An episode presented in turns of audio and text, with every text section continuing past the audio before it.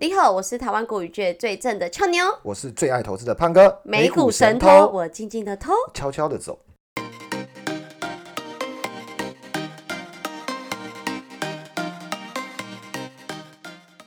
现在时间二月十七号晚上八点三十一分，Hello，朋友们。很高兴跟大家见面，祝大家元宵节快乐！算已经过了，还有情人节快乐，都过了，不知道大家过得好不好啦？我知道俏妞应该是过得蛮精彩的，呃，对，精彩到我们周二没办法跟大家相见，拉了拉了一整天的肚子，对吧？就是汤圆加情人节大餐等于。肠胃炎，真的 真的，所以负担呐。对，所以我们到今天礼拜四才跟大家见面，不好意思，不好意思，是我的问题。对啊，整个那个这礼拜都发生了很多那个区域性的战争事件。嗯，所以跟大家先来 update 一下昨天美股盘后的一些重点消息。费德基要缓解激进升息担忧，标普猪羊变色。俄罗斯撤军说法遭到美国与北约的质疑，标普指数周三十六日盘中一度跌零点九个 percent。不过，在符合预期的联准会会议纪要发布后，华尔街对激进升息的担忧缓解，标普逆转跌势，中场小幅收红零点零九个 percent。震惊消息，联准会发布上月会议纪要显示，联准会很快将升息，而无论是升息或是缩表，都可能比上一次的周期还要更快。并没有透露三月升息两码的线索。联准会官员周三谈话多偏鸽派。旧金山联邦准备银行总裁戴利周三重申，三月升息是合适的，升息路径将取决于经济数据。明尼亚波利斯联准银行总裁说，激进升息将会损害美国经济。费城联准银行总裁哈克提到，他更倾向支持三月升息一码，采取不破坏美国经济强劲表现的措施。这整段的这个意思就是他们比较偏鸽派啦，就是说三月不用激进开升息两码，只要升息一码。对，那再就是根据这个 CME 的 Fed Watch 工具显示，联邦基金期货投资人预测下个月升息两码的几率已从上周的百分之百降至四十四个 percent 左右。乌俄局势疑云重重，尽管俄国政府声称部分撤军。不过，美国与北约周三表示，俄国在乌克兰附近增兵，未有撤军迹象。目前能看到军队朝乌克兰边界移动，而非离开边界。同时，乌克兰国防部网站遭遇大规模的网络攻击，俄国否认涉案。美国贸易代表办公室发布评估报告提到，中国并未遵守世贸规范，也没有落实美中第一阶段协议。美方需寻求新的战略阴应。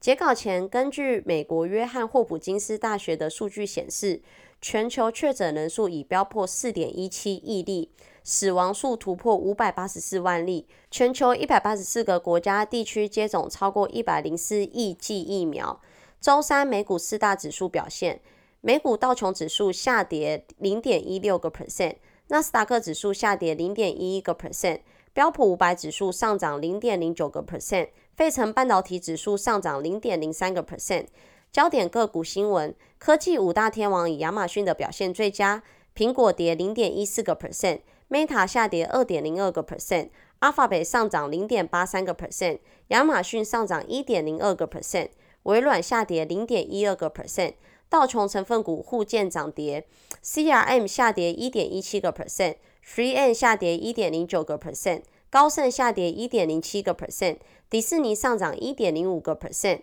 宝桥上涨零点七六个 percent，Nike 上涨零点六三个 percent，费半成分股多半收红，莱迪斯半导体代号 LSCC 大涨六点九二个 percent，NVIDIA 上涨零点零六个 AMD 下跌三点一一个 percent，应用材料上涨零点八个 percent，美光上涨零点零六二个 percent。高通下跌零点二三个 percent，Intel 下跌零点四三个 percent，台股 ADR 涨跌不一，台积电 ADR 下跌零点七四个 percent，日月光 ADR 上涨零点五三个 percent，联电 ADR 下跌零点八一个 percent，中华电信上涨零点五三个 percent。企业重点新闻消息：Intel 下跌零点四三个 percent 至每股四十八点二三美元。外媒报道，Intel 史无前例将扩大对外开放 x 八六架构授权，这使 x 八六 ARM 和 RISC-V 核心载单处理器合作成为可能。其实这三种 x 八六 ARM 跟 RISC-V，我们可以把它理解成超级计算机。对，那其实呃，Intel 这次开放了这个架构来讲的话，它可以交给它的客户授权，但是晶片需要由 Intel 做代工。其实这个也是凸显了呃，我们在前几集提到的，就是 Intel 想要发展代工这一块啦。对，那再就是 Meta 的新闻，它 Meta 在下跌二点零二个 percent 至每股二一六点五四美元。那目前该公司正积极转向元宇宙业务，并重塑企业文化，把原本旧口号“快速行动，打破常规”改为“元宇宙，有我伴”。我，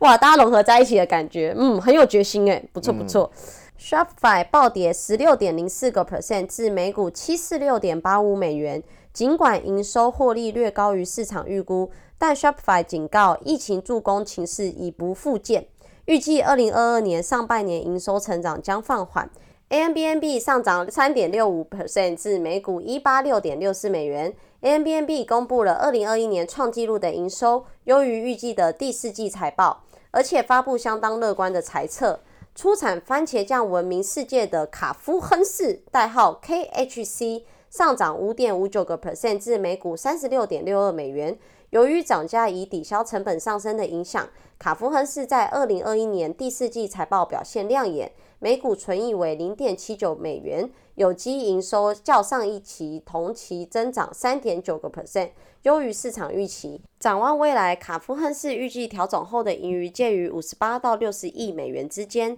经济数据，美国一月零售销售月增三点八个 percent，预估值为两个 percent，前值为负一点九个 percent。美国一月进口物价指数月增两个 percent，预估值为一点二个 percent，前值为负零点二个 percent。美国一月工业生产指数月增一点四个 percent，预估值为零点五个 percent，前值为负零点一个 percent。华尔街分析资本市场研究负责人 Emily 表示，投资人在会议纪要公布前的担忧是，联准会官员们可能会非常积极的讨论缩表。或者更多的讨论三月升息两码的问题。不过，今天纪要内容没有出现任何更鹰派的措辞。而经济学家表示，市场正确的将这些资料解读为较预期相对鸽派的会议纪要。e t r a Financial 投资策略董事总经理 Mike 表示，联准会会议纪要没有令人意外，这通常是一件好事，因为市场往往会对确定性做出良好反应。呃，其实讲完这一段，我整段最有感的就是看到好的嘛，就是整体的联准会目前官员都是比较偏鸽派，所以其实昨天美股就是先那个上冲下洗嘛，其实一开始开盘其实是都大跌，后来因为偏鸽派，大家认为说其实好像没有要那么快就升息两次，可能只升息一次，所以其实整体又回复失地。简单来讲，就是看那个收盘，只要是涨的，对，只要就。一切的论述都是好结果。对啊，因为我看到整篇虽然有呃毫无二的战争，其实大家还是觉得说，虽然他撤军了，但是他用其他的攻击方式，比如说用网攻，就是网路，然后还有一些中美的贸易问题好像又浮现。可是可能我看完整篇，我自己最在乎的就是哦，三月份可能不会这么激进的升息两码，然后所以股市有点缓解。那这个可能也让我们手头上比较多部位的这个投资人会有点放心啦。对，但是不确定这个是不是一个可以持续放心的这个情势。对对，其实我觉得总是这样子，就是一样新闻多样情，大家看完之后都是不同的想法。像我自己的话，我我看完之后，我就觉得其实不确定性可能还是会持续干扰。比如说，光讲这个利率期货的问题，之前一个礼拜股市跌，大家就全部推给利率期货，说哦，就是会升两码，然后。今天在新闻里面出现那些官员名字都很陌生，比如说 那个明尼亚波利斯，对，明尼亚波利斯的总裁哦，或者是 San Francisco 总裁，他们本来就是比较偏鸽派。那那利率期货下来了，大家就讲一些鸽派论述。那其实实际上鹰派的还是很坚决，通膨下不来嘛。所以其实新闻写的比较偏向于现在大家的结论。的背后支持者有哪些人，好像是用结果论，然后再去回推的感觉啦。对吧？那你你涨回来了就说鸽派，那然后跌了之后就说说鹰鹰派派。如果假设作为一个投资者，我我心里想的是他妈，如果这样跟来跟去，真的我我根本完全不用做投资。我上礼嗯拜做空，这礼拜做多，或者是我我消化好不容易消化掉成长股，那难不成现在鹰那个鹰转鸽，那我就再加码回成长股吗对我又我又加成长股嘛，我觉得这嗯样，我觉得这样不对啦，所以 我觉得还是要有自己的投资中心思想。然后乌二的事情也是一样嘛，像今天就是那个乌东那边是那个射导弹，对不对？那前天俄罗斯说停火，这边乌东射导弹，到底是俄罗斯自导自演，还是什么类似的论文又开始论述又开始？对，前天停火的时候，股市就大涨了。对对，然后今天盘前又开始跌嘛。对，嗯，对。那我们觉得可以看到一个很明显的例子啊，比如说你呃那天停火之后，很多人讲说油金最近的涨幅都跟乌东有关，嗯，可是明眼人就看得出来，到底是跟乌东比较有关系，还是跟通膨比较有关系？其实那天停火，油价也没崩掉，有有修正，但没有崩，嗯。结构没有被破坏，黄金有修正，嗯，但没被破坏。可是今天感觉好像又有一点烟消味的时候，嗯。黄金又创了近期的新高，嗯，盘盘前也涨。对，然后呃，油价也是呈现稳步上升的一个结构，所以嗯。有时候看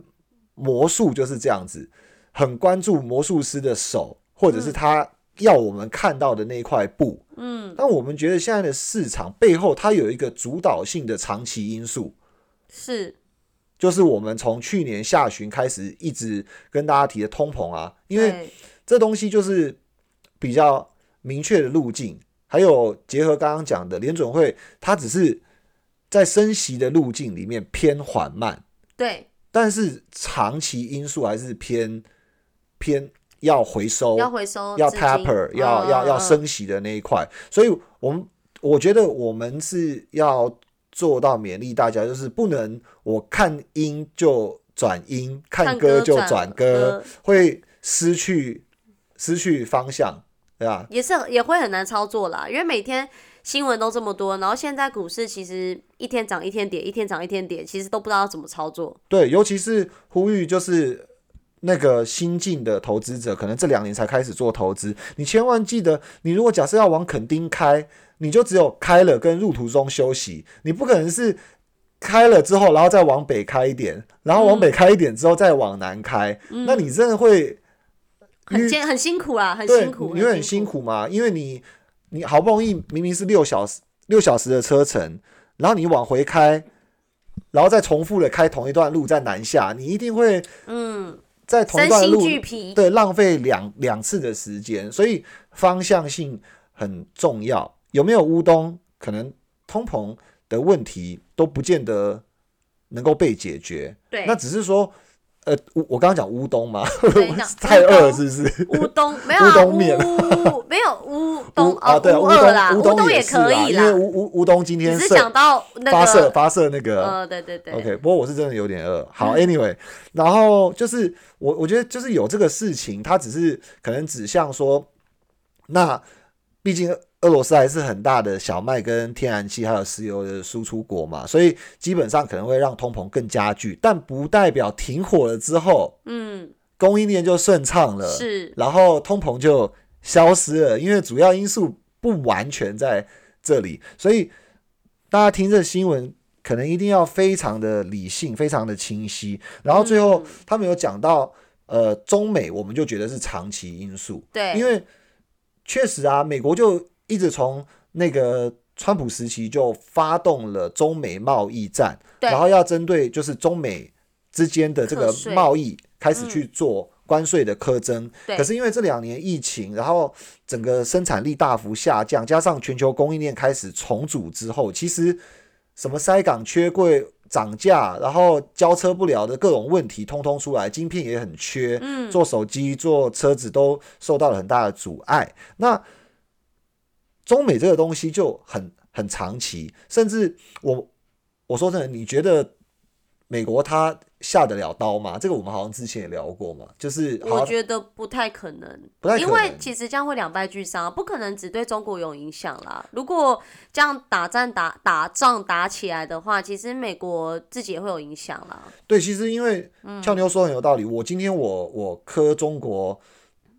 贸易关税，对，但是中国是全世界最大的制造商嘛，嗯对不对？所以如果美国现在 CPI 是零零点五、零点八、零点几的，就就 OK 啊，那来吧。对，对，可是但是它目前创四十年新高。它创四十年新高的背景下，对啊，这个很难去做到这件事情，所以这个东西才是很长期的因素。加上美国现在要 taper、要升息，企业的经营成本会越来越高。但是我们也发现一些好消息，嗯，就是最后我们看到那个他们讲到 COVID。COVID 虽然死亡人数已经来到五百多万人，真的是五百四十几万。对对这个、嗯对这个数字来讲的话，我我我们很很很遗憾有这么多的人离开，啊嗯但是其实如果按照比较科学的比例原则来看的话，其实死亡率是有缓降的一个趋势。然后嗯。这里面提到的数百亿上呃，对不起，上百亿的这个疫苗施打人数跟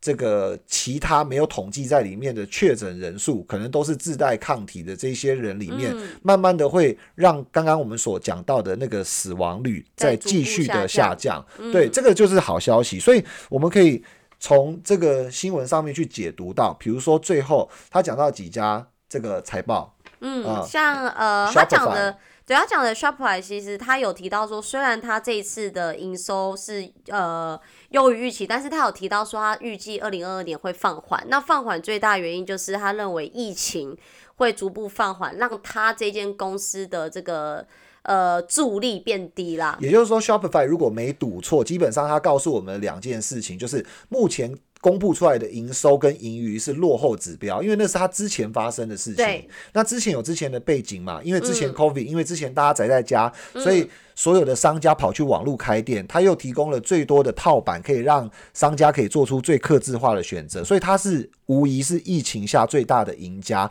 对可是如果疫情解封后，它的增长引擎就会放慢，不代表它就会开始衰退或不赚钱。是，可是他也很诚实的告诉大家，他们公司的判断嗯，是是这样子。那再来看到 Airbnb 财报的时候，对，因为你看，像 A M B A M B N B 这一次公布他们的财报去，呃，有一个比较不错的反应嘛。他们也优，他们也是预计说今年的这个财测也是相当乐观，其实都是呼应说整个疫情在放缓啦。因为其实很多国家已经跟疫情、这跟病毒共存，那只是说大家认为大家的恐慌性也没有像可能去年或前年来的这么高，所以所以像这种实体的经济，其实就比较会受惠啦。因为像呃，以这两个公司为例，就看得出来说，其实 Shopify 他自己也认为说，呃，今年上半年的营收其实比去年来说已经更不会更不会成长了嘛。对，那我们我自己就认为说，其实看到这边，我就觉得说，其实可以降低一些自己在这个，比如说我只是举例啦，比如说自己在润上面的这个持股，因为它是比较偏。呃，比较偏那种呃，在家宅在家呃工作作，或者是有比较有严重疫情的时候那种视讯的那种会议这种股票，那可以反而可以去增持像呃 m b n b 这种旅游行业，或者是那种 Uber，就是那种疫情复苏的这个产业。像之前那个 Expedia 也在近期公布财报，也是蛮亮眼的。然后 Booking.com 这些行业的龙头，对，其实都都有非常那个巨大的这个复苏潜力。然后最后文里面提到那个那个巴菲特。对巴菲特第五大持股的样子，就是卡夫亨氏。他其实，呃，我觉得它里面提到说成本上涨，那其实我昨天有看一下他的那个财报，其实他说他他的大宗商品大概也都涨价差不多百分之三点八左右，嗯，去消化就是原物料上涨的这些呃带来的影响。那所以它的财报开出来才会优于预期。没错，那我觉得更重要一个重点，它有指出，就是同行，比如说像麦当劳啊，像这个可口可乐、百事可乐，其实也都做了价格的调涨，甚至昨天有一个很大的新闻，就是呃，星巴克它马上就会在多数地区哦经营的。地区里面，他去调涨他咖啡的价钱，所以呃，这也象征一件事情，就是说通膨是板上钉，但有一些公司就是有办法把成本转嫁出去，是，可是有一些公司并不容易。所以，如果假设你的投资组合里面，可能就可以开始用这样子的思考逻辑做不一样的检视，或许在转弯处或大家很迷惘的时候，你可能就会比较早一步找到方向，然后让你的资产稳定下来。那之所以稳定，才有办法往成长的方向前进。所以，不只是我们，比如说像后面提到的几家公司，Meta 是，其实。Meta 它以前大部分的业务来源都来自于广告收入，那广告商其实很多，不外乎有些都跟实体经济相关。可是当然，因为呃精准投放的问题，对它造成了影响。因为这个巨头的那些数据不能随便公布嘛，所以广告商或许不下给脸书广告，这也是其中一个理由。但是我们觉得，其实还是回到那个问题上，就是。大家要足够粘着在网络上的时间够多，嗯，基本上广告的投放才可以产生比较好的边际效益。可是如果假设大家都出门了，谁在家里滑脸书或 IG，那你投出来的广告，可能相对的每一家公司都稍微减少一些广告预算的状况下，其实 Meta 是必须要找出出路。对，那我们从这个角度去想的话，基本上。为什么 Meta 一直看到我们一直看到 Meta 往元宇宙地方切？其实可能它是用另外一个方式告诉我们说，reopen 了，或者是增长放缓了，又或者是可能它也需要在这样子的情境下去找到我另辟新路。另辟新路。那 Intel 部分的话也是一样，嗯，虽然半导体的需求非常旺盛，但是作为一个呃比较。老大哥吗？老大哥，但就是他技术不是很 pioneer 的情况下，他也要在这个代工的部分的话，找到另外一条自己的路线。其实我觉得，呃，大家也都面临到一个一样的状况，就是在转弯处。嗯，所以如果作为美股、台股或者是全世界股票的投资人，你都要把这个事情想的是很习以为常。当然，呃，我们的我我们的喊话。最大部分是希望能够对于初学者或者是现在迷惘的你有一些帮助。然后今天俏妞好像有很多话想说嘛，对不对？其实因为上集跟呃，就是我们上次录音其实有跟胖哥聊完，我们其实一直在讲说，在今年以来我们要正要要比较去呃重视。价值型股票这件事，那我其实之前，因为大家也都知道说，其实有听过前几集就知道说，其实目前我是在住套房嘛，套的比较深，对，可是我是属于那种比较会避忽视避而不见那种，因为本身其实呃我没有再投入了，所以现金流上对我的平常花费比较不会有太大问题，所以我就觉得哦，那我股票就放着，就等。但是其实，呃，经过这几集一直聊完之后，其实从我们一开始开录的时候，其实就有一直说要改变自己的投资策略啊。但是其实讲很容易，做很难嘛。那我在上个礼拜的时候，其实呃，大家大家如果有印象的话，我们上一集上一集是在讲 Uber。就是我们在讲 Uber 这个财报是优于预期，所以它这个盘前大涨这件事嘛。那不管怎样，不管它现在股价怎么样，其实我在上礼拜就也做了一个决定，就是我把账上的这个 TLT，TLT 就是呃美国对美国二十年期的公债对 ETF，我就把它出掉了。那当然，因为升息的利率走升的影响，其实。这一档的这个 ETF 的话也是亏损的啦，大概我出掉的话，大概就是亏十三点八三个 percent。嗯，那我把这边的金额去转做放进 Meta 跟这个 Uber 里面，那不管是好是坏，其实我自己都觉得说，因为我也不我也不知道未来 Meta 跟 Uber 会怎么走，但是我就认为在这三只里面，我认为 TOT 是未来应该会是最弱的。你为什么会突？呃，我觉得为什么？因为你好像以前不是属于那种会停损的人，但是这个动作好像比较一反你以前的投资风格。没有，因为一就是说，其实如果呃，我可以用我继续工作上的工作上赚的钱，我可以再去新增换成美金再投资。就把投资的池子再变大，对我把投，我可以再把投资的池子加大，然后把 TOT 再留着。对，把 TOT 再留着。以前的我是会这样做啦，但但是因为其实我自己后来也觉得，呃，不能因为投资亏损就是一直增加池子里面的钱，这样可能我之后怕会变一个无底洞。对，所以我就选择是用旧的比较差的，就是之前一直有在跟听众朋友分享，就是说应该去检视自己哪些是真的坏掉的家具，没办法再修的。那我至少把这部分资金转到有可能复原的家具。那当然，Meta 跟 Uber 现在表现也不是太好嘛，就以我现在之前买的成本，可是就我知道，我心中就觉得这只股票不未来不会有任何希望，我就没必要再等啊。但我但我我想问细一点，就是你当初会买 TOT 的原因是什么？然后现在那个原因有没有消失？还是说你用了什么？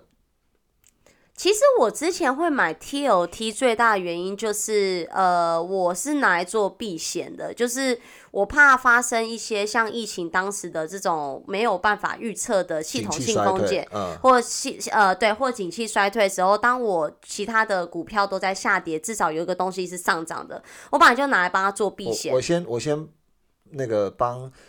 呃、嗯初学者听众朋友们补充一下，就是呃，通常美国长天期公债对于这个呃景气衰退的敏感度很高，很高，就是嗯那那景气衰退定义清楚一点的时候，就是通常它会比较出现那种不分行业、不分国家的这个下跌对啊。比如说像 COVID nineteen 的时候，你找不到一个类别的股票是上涨，不管你是对电信、公用事业那种是听起来好像很安稳的事业，也一起在下跌。那嗯，你不要说新兴国家跌四五成，美国也是跌三四成。是，所以在那种状况下，其实有很大一部分资金会去追逐所谓无风险资产。嗯，那尤其那些富人的资产，它是很庞大，或者是大型法人很庞大，所以基本上你不太可能放在银行里面，因为银行的担保是有上限的。嗯，嗯。所以对于他们来讲，政府公债可能会是一个更好的选择。可能比如说德国法人或德国的呃这个大型个人富人，比如说像巴巴菲特等等的，嗯他们就会选择用美国公债去取代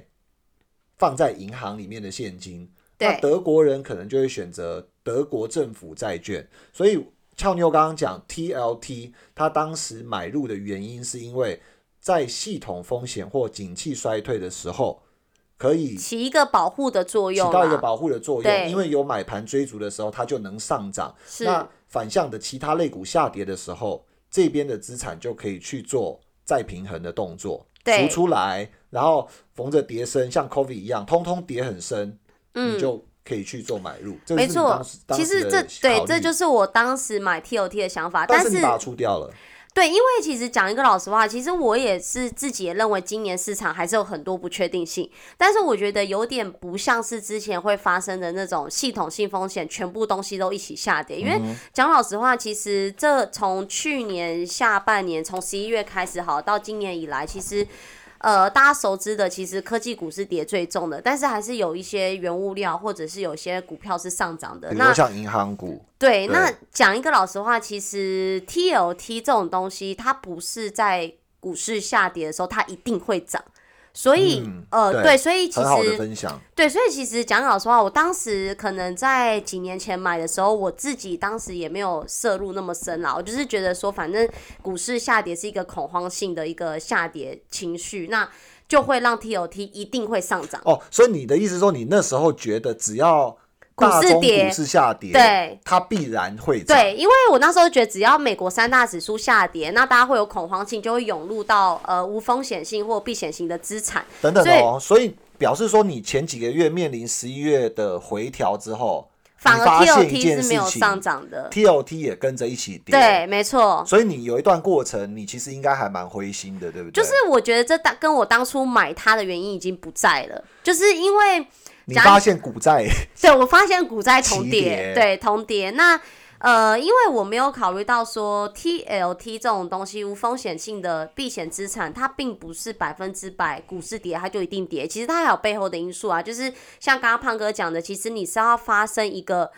系统性风险，大家没有预料到，而且是全球一起在跌，并不是说哦，因为利率上扬，科技跌，我就认为股市在跌，TOT 就一定要涨。对，那我自己会呃很很铁定的，就是上了礼拜会铁了心把它出掉，原因就是。我经过这几次的测试，其实我自己呃大中就算三大指数在下跌，其实 TOT 还是跟着跌。那当然有一部分的话，其实就是没有发生系统性风险嘛。最近跌都是因为联准会的一些态度跟未来升息的脚步。对，那升息这件事情，利率上扬对 TOT 也是一个坏的影响嘛。对，所以在综合情况下，我找不到留 TOT 的理由。嗯，所以找不到理由的情况下，我还不如把这些资金。虽然我也不知道加码 Meta 跟 Uber 是不是对的，但是我只知道我留着 TOT 其实就是一个一个 不知道何时可能五五到十年后会发生一个又来一个大家没办法预测的系统性风险，它可能才会涨。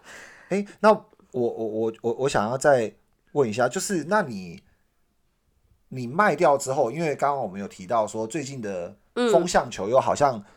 阴转歌，对，嗯。阴转哥就是原本好像要升那么多次，所以后来又没升了，所以殖利率最近又稍微再要要再回来一些些，所以债反正白话讲就是债券又再涨了一些些。那你此时此刻你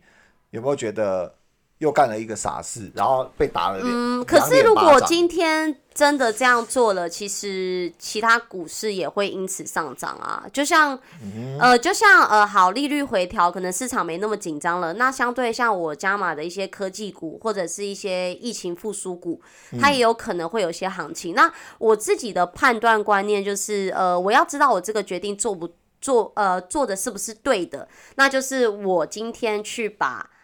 同样的东西做一个基准点比较，比如说我 TOT 是在二月九号出掉的，只举例啦，我二月九号出掉，我在二月九号同时我一出掉，我就直接把出掉剩下的资金，可能只剩下。几呃，可能当然比之前剩下的少，因为我是叠着出嘛。嗯。我把剩下的资金我去加码了这两只股票。对。那我在同一时间点，就算 TOT 点对点，TOT 就算上涨，那有可能 Uber 跟 Meta 上涨幅度是更高的。那我做这个。没有嘛，对不对？嗯，这这才一下下嘛。对。对，但是。这这呃，未来再看嘛。可是等于是说，这样代表我做的决定是对的嘛？或者是好，大家一起跌，三只都又在跌，那可能 Meta 跟 Uber 下跌幅度可能比 TOT 更少嘛？那我自己心里本来就有个底，说其实 Uber 跟 Meta 它本来波动度就会比 TOT 更大。对对，所以不管上涨下跌，它都比 TOT 更大。但是我自己觉得说，呃，TOT。就就在在我心中，我当初买的这个这个初衷已经不在了。对。那不在的情况下，我也不觉得未来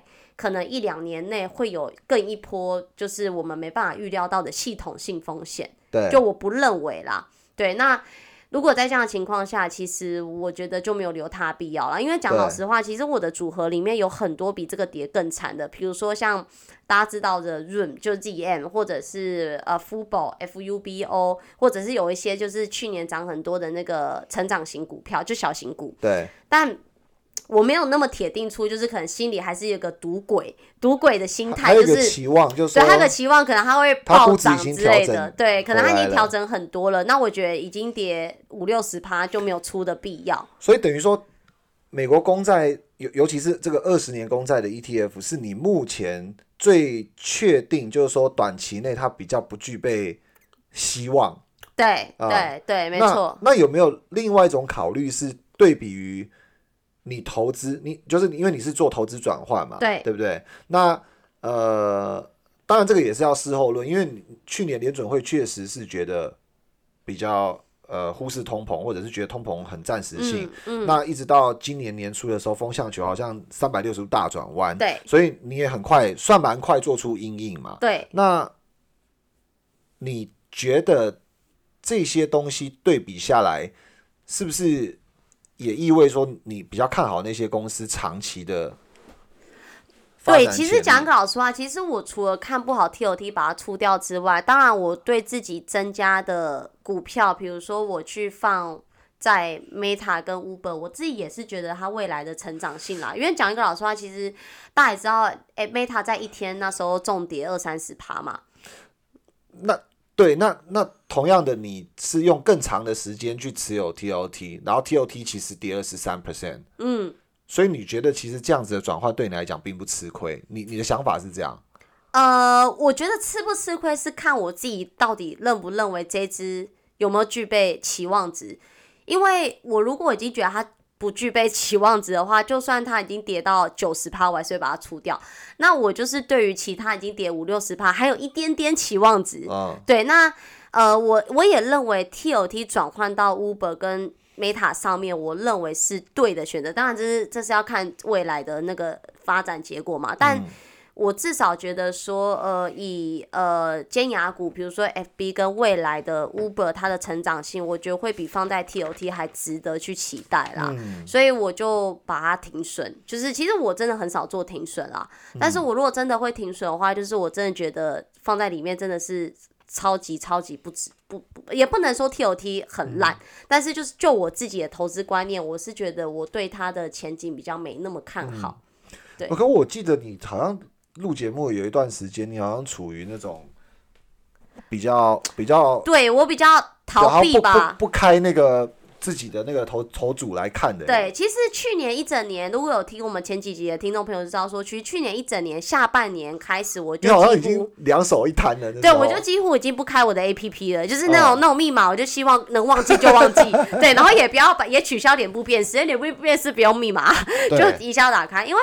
我就是觉得，反正呃，我第一个我自己的投资都有上限，我不缺现金流，所以好，我就把它放着，我就摊在那边等它上涨回来。对，所以我就选择呃，我那时候心情当然很差，然后我也选择是逃避。或是忽略，反正就是选择不看啦。嗯，但是其实想了一下，其实这些也都是我从工作上认真赚来的资金。虽然我也不再投入了，我也不缺说卡在里面的资金。但是我一直想说，其实从呃跟胖哥去年上半年呃录节目，我们可能就会检视一下我的账户亏损亏多少嘛。我记得还那时候还记得大概是三四万美金了。也不是而已，就三四万美金。后来一直到下半年，一直到今年，我都我从下半年开始我就选择不看了，然后我也不加码了，不管跌多惨我都不加码。后来其实呃，我觉呃结果论就是，其实这种方式只会让亏亏损扩大嘛，就的我一次就扩大成四倍，现在变十二万。亏十二万美金，那其实这已经超出，我觉得是已经有点超出我觉得可以承受的范围，所以后来我就选择说，那是不是真的应该要去？其实因为呃，在前在可能前几集很早以前前几集，我们就跟听众朋友分享，一定要去检视自己账户的的这个投资状况，哪些是适合留下，哪些是不适合留下来的。你怎么可以把它摆到就是四万？整个过程从亏五万到亏六万到亏十二万都不理他啊，因为我那时候就是选择不去看了嘛，我就等他有一天回来嘛，然后我当然也不会再加码了嘛，因为我就觉得其实应该自己的策略是有问题的，但我也不想要因此出现出掉那些股票，所以其实好加在也没有再加，否则只是让你。死亡的速度变得更快。对，那可是呃，我后来觉得好加好加在没有在加是一点，可是我觉得第二点做的最错还是就是没有去面对啦。因为讲一个老实话，其实如果我当初真的勇敢面对，我砍掉一些，我不管有没有砍对砍错，我就是把它降低，呃，降低我的持股的话，其实呃，到目前为止，其实应该还是会比较是偏正面，至少亏损没那么多。而且你亏损没那么多，也意味着你现在手头上的现金更现金流会比较大。然后，对，然后再来就是你心里的感受度一定不一样啊。对，没错，其实对，所以其实亏可能亏损比例，比如说一样三十趴或四十趴，对，但总金额。就比较低啊，就差很多。对，就是我一直觉得哦，像那个现在亏损输掉都可以买好几台我我自己很想买的车子。好几台 哦哦，好，那反正我觉得呃，我上礼拜会做这样的决定，是我本来其实一次要出掉蛮多股票的，就打算就是直接停掉。可是后来想想，我就出掉那种我觉得最不可能。可以回来的股票。嗯，对，那虽然它不是跌最重的，但是我是对它最没信心的。那不管我做的决定是不是对的，我觉得我已经踏出第一步，就是我先面对我亏损的股票，然后去砍掉它。嗯对，因为其实呃，很多听众朋友应该就是也都有读过很多投资的书嘛。其实他们都说停损真的是非常重要的事，但是真的做下来真的很难。对，可是。真的是这些大师讲的没有错，就是停损真的是非常重要的事。对，所以其实我觉得在今年啦，其实呃，虽然现在的市场感觉今年会更难操作，因为我们因应到升息年嘛。可是我觉得现在手头上有比较多的子弹跟资金是最重要的，还不如现在先真的是去检好好检视自己的账户，然后把那些资金，虽虽然现在可能只剩砍半的资金了，但是。我们把资金拿出来，在今年可能在一些很多价值型股票在下跌过程，可能又是一个财富翻转的机会。对啊，因为讲实在话，其实我在前几个礼拜我就很想把两三只已经跌六五六十趴的股票全部把它卖掉，转换成 NVIDIA，因为 NVIDIA 那时候其实真的跌很重，然后那个时候也是我觉得这些。NVIDIA 都比我这些股票好，就不管怎样，我都觉得 NVIDIA 比我这些股票好。我在想，你你的思考应该是说，呃，也不能说什么好与不好，应该是说，至少 NVIDIA 是大比较市值偏大哦，对啦，然后你手上感觉好多那种都是小型股，小对，都是小型股，然后数亿到百亿左右上下的。美元对对，其实这样子的转换，不管是那时候我的心境，NVIDIA 会不会涨，我都觉得至少是比较安全的，也比较抗跌，对，也比较抗跌的。原原始持股，所以这也是一个方法嘛。对，所以其实但我没有这样做啊，我就是那时候还是砍不掉嘛。那其实呃，现在回想起来，其实呃。以今年来说，在大家过的，就是可能有些投资人跟我一样，其实从去年下半年到今年为止，其实都想去跳那个高雄爱河嘛，就是都想去跳。为什么要为什么要到南部跳？哦，不知道，因为我最近有朋友，没有，我之前前阵子有朋友，就是也是出出入踏入股市，刚好就踏在去年，所以他一觉得说，哦。就是赚钱都没我的事，然后赔钱都有我的事，所以他就是在当我记得我之前分享过啊，他在动态上打说他想要去揪人一起跳爱河，但但这是错误的示范，要听众朋友不要去污染人家的城市，就这是这是这这是错误的示范啊，只是说就是呃，我相信 跑到南部跳，对，就是我相信就是呃，我包含其实自己一样，就是为自己加油打气啊，就是说除了为自己加油打气喊声之外，我自己的理念虽然是越正面越幸运，但是。呃，但是其实不只要思想正面，其实你要有执行力啦。因为其实没有执行力，其实真的改变不了任何东西。那当然，其实呃，我觉得要怎么做，但还是以呃呃自己的投资理念来来来来去来去操作。但是呃，目前来看的话，其实在今年这么。有这么多的不确定性下，其实我自己现在第一个要点是我想要去去无存金，留下可能我认为比较有信心的东西，然后多持有一些子弹啦，就是活钱。对，那我不会再不管我的本业有多少现金流，我其实不再会不会太再投入到这个池子里面。可能我的上限就是我总投资的金额就是这样，那我只能从里面去转换到更好的地。的地方去，你要看到你原原始的资本额能够给你带来报酬，对我才有信心再投入新的资本额。是这样讲嘛？对对对对对，就你你旧的就超超不出一个绩效，对，那你在一直砸大钱，就感觉是一个钱坑而已。没错没错，其实你后来那个钱坑刚好就一路摊到最低点，但那也不是一个技术吧？对啊，那不是一个技术啊。其实我之前会有这么。我我这会有这么执着不想出掉，原因就是因为超 M 给我带来的影响。因为艾克森美孚这一支，其实有听我们呃很久以前的那个前几集的美美股神龙听众朋友就知道说，超 M 是我呃投资以来放最久的股票。那当然。在前几年的呃前几年，他的表现很差。可是我自己就秉持着，好，我相信坚信他越正面越幸运，坚信他会涨回来。毕竟他也是大公司。后来真的把被我摆了两三年，它真的涨回来，而且还是涨超过我的成本价。它最多有跌到四十几趴。嗯，对。那我那时候就相信说，好，我的眼光只要这个趋势没看错，我就放着就对了。所以也是因为超验这个经验带给我说，在我去年做的投资。当中就算有跌，我也不要害怕，我就把它放着就对了。嗯，但是我发现时空背景不太一样啦。其实最重要就是市场的投资环境跟时空背景不太一样，所以其实不能照以前那个做法，就是摊平摊平，等待等待。嗯，对啊，所以其实这个也是我学到，虽然是花了很惨痛的经验、惨痛的金钱学到的，但这个也算是未来，因为我还是会继续在投资市场里嘛。嗯，对啊，那我现在其实就是求的是稳中求胜，不是险中求胜。OK，对。其实俏妞讲到这个，我我我觉得可以把一个真实的数字提供给大家。如果有呃小明他不小心啊，因为大家都很呼吁指数化投资嘛，感觉指数化投资是一个全世界法人个人一个最直接的默契，好像这个东西就是最稳健，而且进场绝对不会亏，只是时间长或短的问题。可是我们要讲。在过去十四年来，表现最好、最牛的产业，无非就是美国纳斯达克指数的 ETF。可是，小明如果在两千年的网络泡沫最高点不小心买到了这个指数，俏牛帮听众猜一下，你不小心在最高点买到那个指数，嗯，然后你又不，你没有。在呃下跌的过程进行加码，因为大家都知道网络泡沫后来跌了七成多。对，我们讲的是纳斯达克指数或者是指数型的这个 ETF 就跌了七成多，没有任何杠杆哦。那跌了七成多，乔妞会加码吗？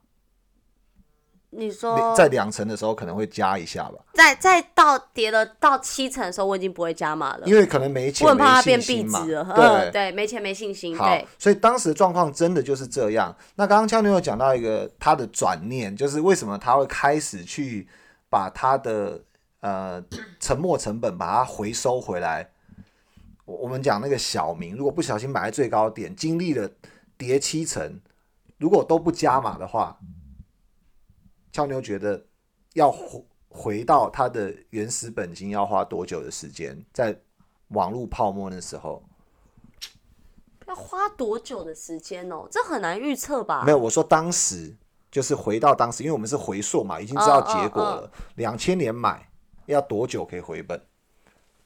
应该是十年后。哎哎，不是十年，应该就是你说超过两千年的高点哦。那那个指数超过两千年的高点，对。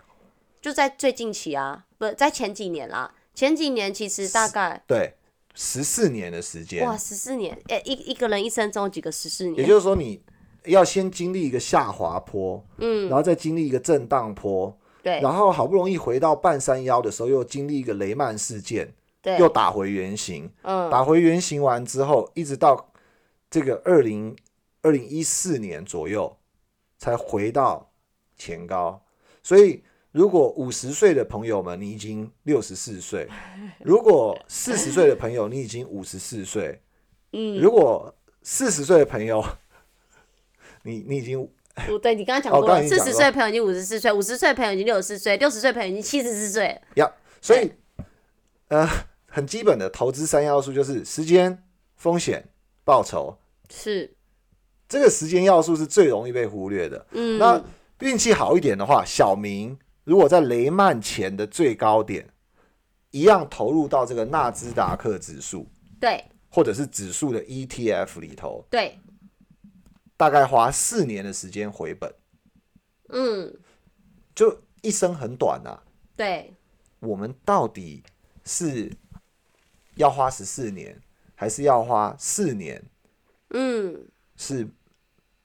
只有可能上天才知道答案的。对啊，其实总结就是，嗯，真的要好好面对自己的投资部位啦，就是不要因为亏损而避而不看，只有在赚钱的时候去赶快把它卖掉。我觉得这真的真的是我在虽然我做投资可能比起很多身旁朋友或听众朋友来的不长，就是我大概做五年嘛，我一六二零一六年开始投资嘛，虽然时间不长，但是也从中学到蛮多的经验。那当然这些经验其实并不是说对每个听众朋友都是通用的啦，只是说就是呃。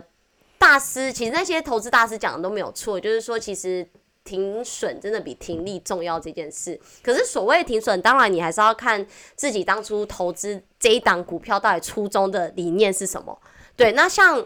我投资每档股票，当然都有我，虽然我没有去研究透彻，就大家听众朋友可能都知道，我之前是跟着感觉买的这种这种类型。嗯，对，但后来当然有学到一些教训嘛。可是现在我觉得让我学习更大，就是要控制自己的。亏损部位要控制得住，而且要在自己能承受范围。因为之前在呃大概亏三四万美金的时候，其实我那时候认为这是我能承受范围，我就开始不管了。那我反而就扩大到我没办法承受范围。嗯，对。那我觉得这个就会是一个很借镜啦。我觉得就是一个引以为戒的借镜。对，那今年其实真的有很多不确定性。其实像我们前面讲的，不管是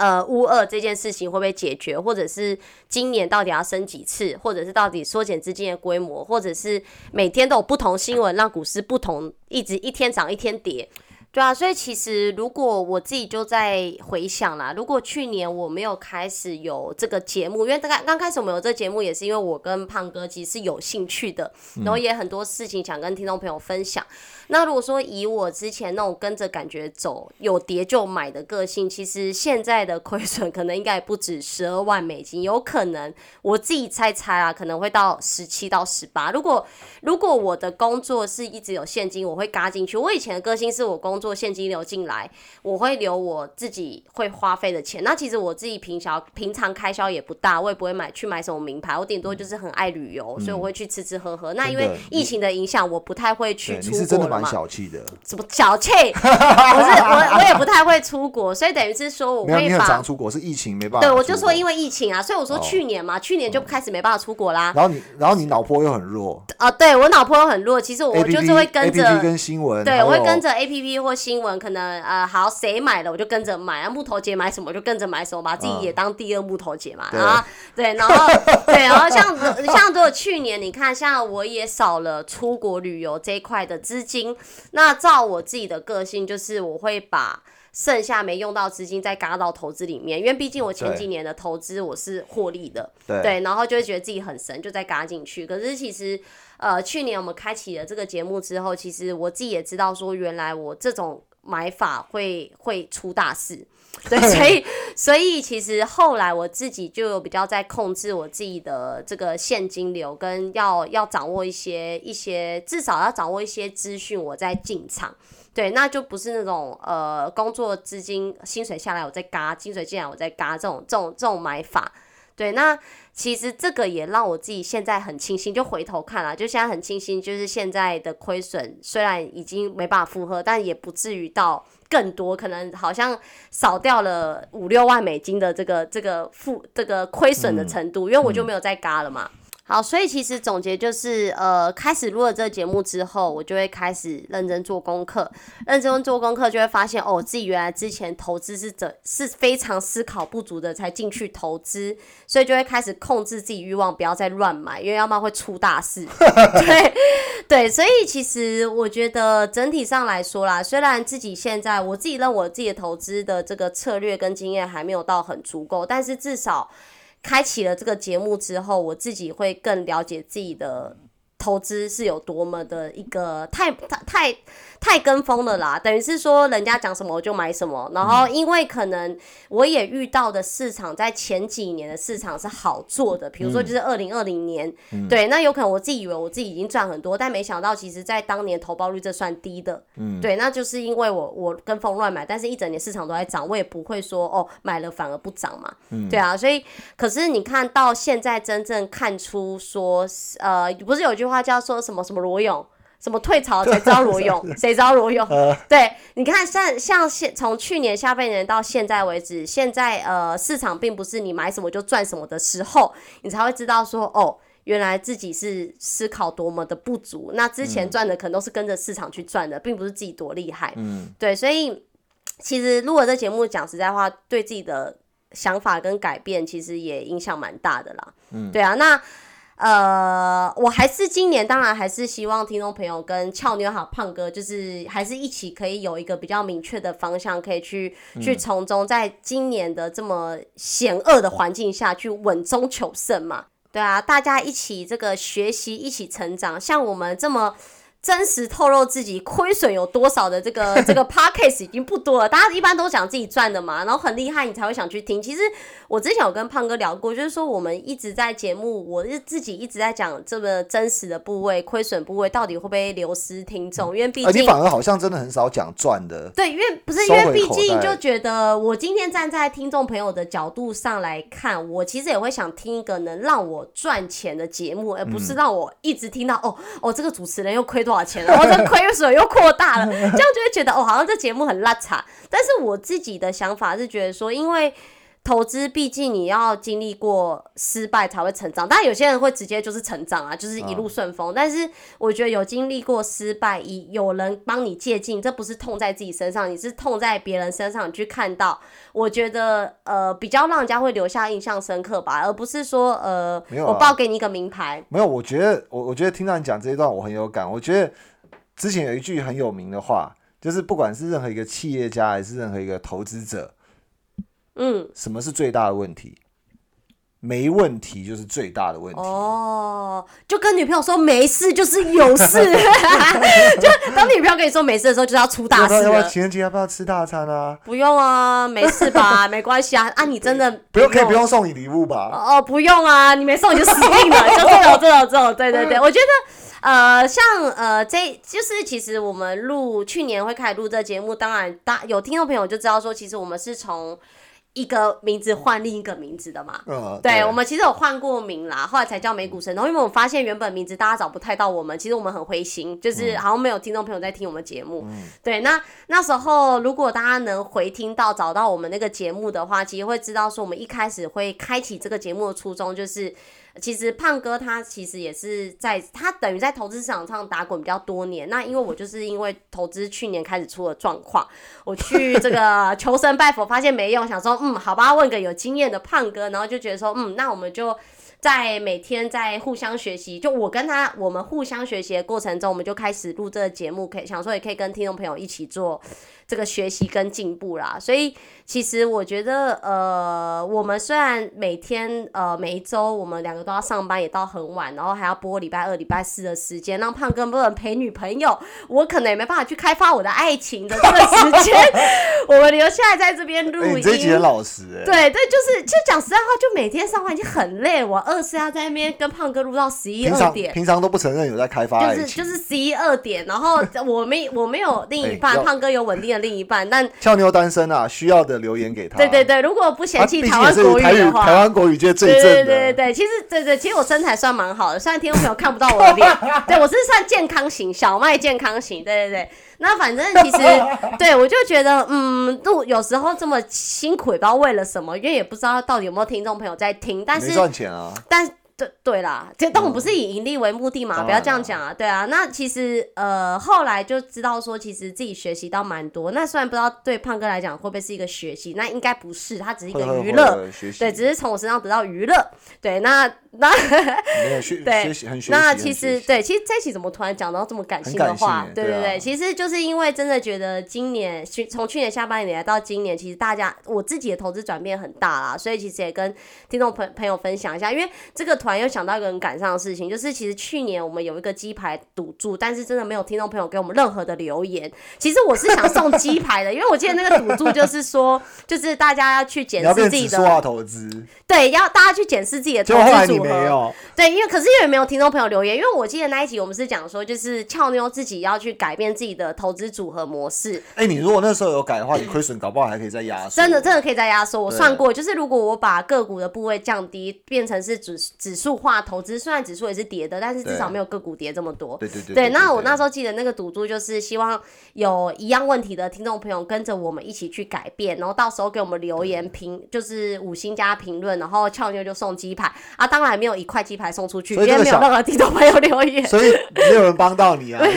大家要帮俏妞啊，你要你要让这个小气俏妞把鸡排送出去，他才会觉得他一定要转指其数化投资，其实展现这执行力。其其实这有点感伤，因为真的好像没有任何听众朋友留言啊。但当然，其实像那个天边一颗星这个这个听众朋友跟那个另外一个哦，他他鼓励你好嗯，他鼓励我哎两三篇，我其实真的很感动。虽然我没有直接在节目上回复你，但是我就觉得很感动。像是你有回应我这个情人节要不要吃餐这个消息，我觉得你就跟我站同边，没错。对对对对，那那其实女有时候女生的仪式感是重要的，就是过节。我记得他那一篇有留有有回我啦，对对对，然后加上最近有新的一个听众朋友有留言说，就啊，你要你要这跟人家讲一下那台中算命大师在哪嘛？对到底在对，哪？哎，他可是他不是在我们的那个 podcast 留言的，他是是在那个 Mixer Box 的对对对 Podcast 留言，没错，对对，我在私讯他们，我在节节目直接讲，啊，我在节目直接讲，会不会就没有听众朋友来留言了？